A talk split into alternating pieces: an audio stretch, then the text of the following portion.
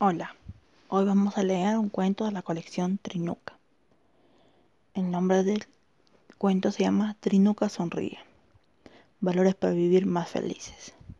Cada mañana, al despertar Trinuca, sonríe agradecida por los lindos sueños que ha tenido durante la noche. Al verla tan feliz, su hermano Aki siempre olvida su mal genio y sonríe también. Trinuca disfruta un rico desayuno y le sonríe agradecida a su mamá, quien se lo ha preparado. Ella también goza de esa carita linda que le alimenta el corazón.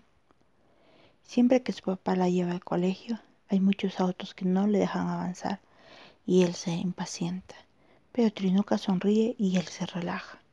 Sonríe también llena de asombro por un nuevo descubrimiento camino al colegio a los amigos de Trinuca les gusta jugar y aprender en clase, pero cuando alguno de ellos se pone triste o se enoja, ella le regala una de sus mejores sonrisas y lo logra animar.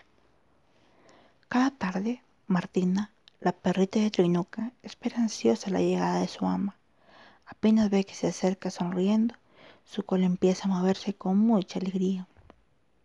Muchas veces los hermanos de Trinuca discuten ¿Por qué programa ver en la televisión? Ella entonces se atraviesa por el frente y le sonríe graciosamente e inmediatamente ellos dejan de pelear.